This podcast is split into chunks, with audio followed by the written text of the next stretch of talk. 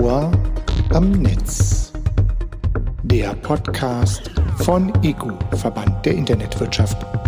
Herzlich willkommen zur ersten Podcast-Folge im neuen Jahr. Zum Auftakt haben wir das Gespräch mit dem Vorstandsvorsitzenden des EGU gesucht. Oliver Süme wurde ganz kurz nach der Bundestagswahl in diesem Amt wiedergewählt und er ist in Sachen neuer Koalitionsvertrag und Ampelregierung auf dem neuesten Stand. Der perfekte Gesprächspartner also, um eine erste Einschätzung zu geben und auch zu unterstreichen, was von der neuen Bundesregierung aus Verbandsperspektive erwartet wird. Herr Süme, die Bundestagswahl ist durch, die Ampel ist sozusagen mit einem Koalitionsvertrag besiegelt. Die Ministerinnen und Minister sind in Amt und Würden. Was ist Ihre Einschätzung zu diesem Koalitionsvertrag und was sagt auch der ECO dazu? Wir haben viel Gutes in diesem Koalitionsvertrag entdeckt, das muss man klar sagen. Ähm, wir sehen nicht nur, dass eine Reihe von ganz wichtigen digitalpolitischen Themen angesprochen und angepackt werden sollen, sondern vor allen Dingen auch die Art und Weise, wie man offenbar die Umsetzung plant, ähm, ist zunächst mal wirklich positiv zu beurteilen.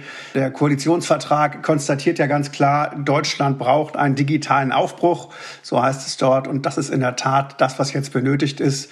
Wie gesagt, wir sehen viele große Ansätze, auch was die Finanzierung anbelangt, die Unterstützung von Start-ups, der Ausbau von Breitbandinfrastrukturen, Investitionen ähm, in äh, Schlüsseltechnologien. Also viele gute Ansätze. Insofern Insofern ist das erstmal ein positives Signal gewesen, das die neue Bundesregierung da gesetzt hat. Nun ist jedoch auch eines klar. Es gibt kein Digitalministerium, wie zumindest der Verband es sich gewünscht hat, wie man es auch immer wieder bei all den Podcast-Folgen, die wir auch im vergangenen Jahr gemacht haben oder im zurückliegenden Jahr gemacht haben.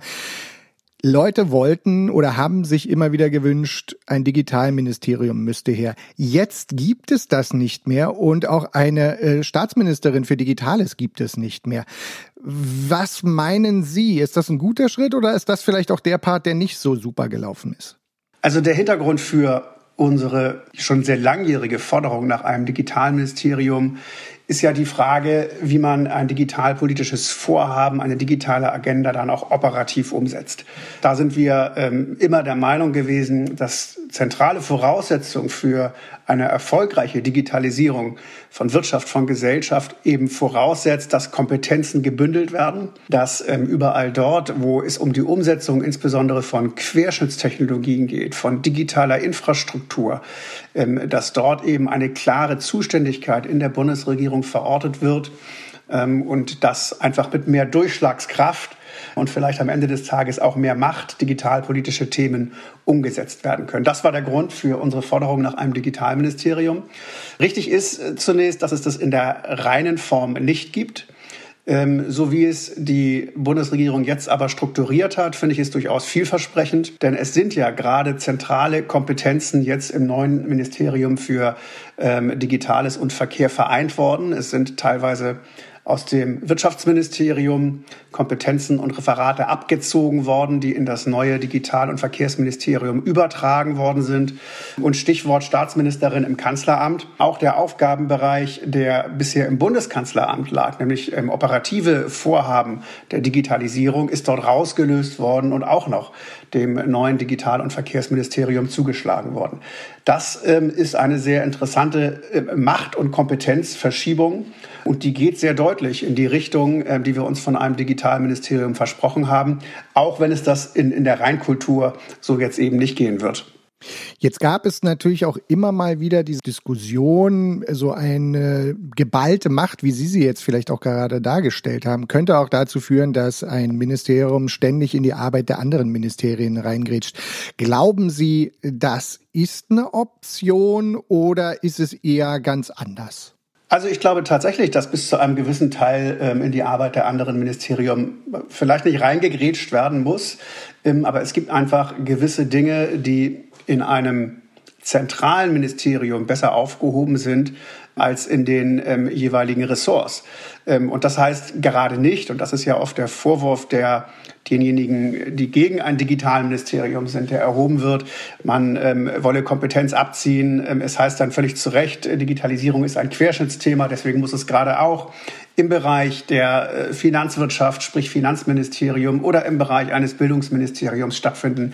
Das ist alles völlig richtig. Und es geht nicht darum, diese vertikale Digitalkompetenz abzuziehen. Aber entscheidend für, die, für das Gelingen von Digitalisierung ist eben, dass die Grundvoraussetzungen dafür, dass in den Ressorts überhaupt erstmal die Fachkenntnis sozusagen ausgelebt werden kann, dass die vor die Klammer gezogen werden, dass Dinge wie digitale Infrastrukturen und Breitbandausbau, ähm, aber vor allen Dingen auch der Rechts- und Innovationsrahmen für digitale Identitäten, ähm, die Frage, wie investieren wir in Quantencomputing, ähm, in künstliche Intelligenz, wie schaffen wir mehr Hyperscaler. Also das sind alles Fragen, die meines Erachtens vor die Klammer gezogen werden sollen. Denn nur wenn ich das löse und wenn ich das auf den Weg bringe, habe ich die Voraussetzung geschaffen, damit dann in den jeweiligen Fachministerien die Digitalisierung umgesetzt werden kann. Das ist das, so wie wir es uns idealerweise vorstellen. Und insoweit ist es, ja, bis zu einem gewissen Teil natürlich schon tatsächlich ein Reingrätschen, was erforderlich ist, aber eben nicht zu verwechseln mit einem Reingrätschen in die Fachkompetenz, sondern ähm, in die Bereiche, wo die Grundvoraussetzungen für Digitalisierung erstmal auf die Straße gebracht werden müssen. Apropos auf die Straße bringen, große Diskussion in der vergangenen Legislatur war das Thema Infrastruktur, Breitbandausbau und Co. Wie schnell wird es denn da jetzt vorangehen? Ist das aus Ihrer Sicht aus dem Koalitionsvertrag schon rauszulesen oder aus den ersten, na sagen wir, Anzeichen und Signalen, die aus der neuen Bundesregierung gesendet werden? Äh, weder noch. Äh, Im Koalitionsvertrag steht kein Zeitplan drin und ähm, wir haben bisher auch noch keine ähm, zeitlich verbindlichen Pläne ähm, von der neuen Bundesregierung gehört. Das wäre aber durchaus die Erwartung. Ähm, ich glaube schon, dass man, wenn man sich hier ernst nimmt, auch klar sagen muss, bis wann man Dinge umsetzen will. Ähm, es sind gerade im Bereich äh, digitale Infrastruktur und Breitbandausbau wirklich gute Ansätze im Koalitionsvertrag. Und man sieht daran auch, dass die neue Bundesregierung offenbar aus den Versäumnissen der Vergangenheit gelernt hat. Ja, sie spricht sich ja ganz klar dafür aus, dass gerade beim Breitbandausbau die Modernisierung der Verwaltung auch eine große Rolle spielt und damit verbunden eben kürzere Entscheidungswege in der Verwaltung, bei der Beantragung von den erforderlichen Genehmigungen. Das ist ja das, wo unter anderem bisher so ein bisschen der Flaschenhals war. Und insofern die Erkenntnis, dass auch Breitbandausbau nur funktionieren kann, wenn ich Verwaltungsprozesse verschlanke, wenn ich sie effizienter mache und wenn ich Genehmigungsverfahren viel schneller und viel kürzer durchführe als in der Vergangenheit, dann ist das schon mal eine Erkenntnis, die in die richtige Richtung geht. Ebenfalls im Koalitionsvertrag ähm, ist ein klares Bekenntnis zur Normierung und Standardisierung von alternativen Verlegetechniken beim ähm, Glasfaserausbau. Auch ein Umstand übrigens, für den wir uns lange stark gemacht haben, das seit vielen Jahren gefordert haben. Ähm, insofern freuen wir uns dann natürlich äh, zu lesen, dass man das jetzt auch in diesem Bereich angehen will. Alles in allem wäre meine Erwartung schon, dass wir jetzt innerhalb der ersten zwölf Monate klare Fortschritte sehen und sich idealerweise die Bundesregierung eben auch zeitliche Vorgaben gibt, an der sie sich auch messen lassen muss. Und da, wie gesagt, wäre meine Vorstellung ähm, tatsächlich in zwölf, Jahr, äh, zwölf Monaten, zwölf Jahren. Das zeigt, dass ich noch von der Vergangenheit geprägt bin. Ähm, also innerhalb von zwölf Monaten tatsächlich echte Fortschritte erkennen zu können. Das ist, glaube ich, schon die ähm, Ambition, die die Bundesregierung hier haben sollte. Hätten Sie vielleicht für uns noch für die nächsten zwölf Monate oder auch gern für die nächsten zwölf Jahre vielleicht äh, so ein bisschen eine Wunschliste, die an, sich an einer Priorität orientiert? Also was muss vielleicht jetzt wirklich zuerst passieren und bei welchem Thema sagen Sie, naja, das hat vielleicht noch Mühe mehr Zeit als die ganzen anderen vielen Themen, die da im Moment natürlich on top stehen? Ich würde tatsächlich ähm, als Top-Priorität Breitband und äh, digitale Infrastrukturausbau sehen. Ähm, das ist, wie gesagt, die Grundvoraussetzung für alles andere. Und wir sehen ja an vielen Stellen dort, wo Breitband- und Rechenzentrumsindustrie ähm, angesiedelt ist, dass das passiert, was wir auch immer erwarten, nämlich dass sich dann tatsächlich dort nicht nur digitale Ökosysteme bilden, sondern sich dort dann auch Gewerbe ansiedelt, Unternehmen dorthin ziehen, wo ich hohe Breitbandanbindung und eine gute digitale Infrastruktur habe.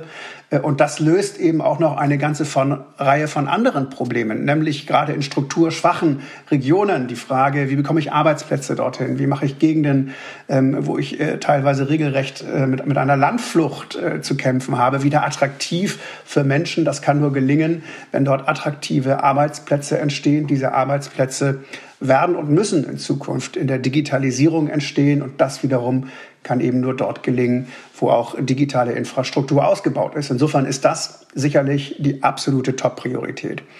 Ich halte dann ein, ein weiteres Thema für ja, technologisch so wichtig und für Querschnittsinfrastruktur, dass ich das auch priorisieren würde, nämlich die Frage der digitalen Identitäten, der technischen Lösungen, technologischen Lösungen dafür und am Ende des Tages natürlich auch der rechtliche Rahmen. Das wiederum ist eng verknüpft mit Digitalisierung äh, der Verwaltung, mit E-Governance.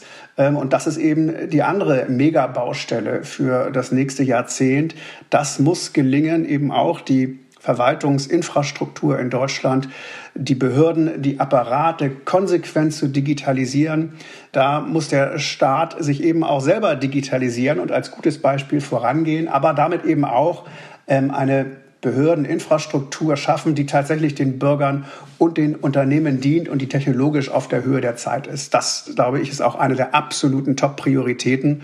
Ähm, und das lässt sich, wie gesagt, aus dem Koalitionsvertrag auch herauslesen. Aber es muss jetzt eben auch konsequent umgesetzt werden. Und dann muss man ja ganz klar sagen, so eine neue Bundesregierung äh, hat ja Einfluss auf jeden von uns und natürlich damit auch auf die Arbeit des ECO. Inwiefern hat denn sozusagen die Ampel ihren Anteil an einer veränderten oder an einer Neuausrichtung der verschiedenen Themen beim ECO? Ja, wir äh, beobachten das natürlich mit Interesse. Wir freuen uns ähm, auf, auf viele, viele neue Ansprechpartner.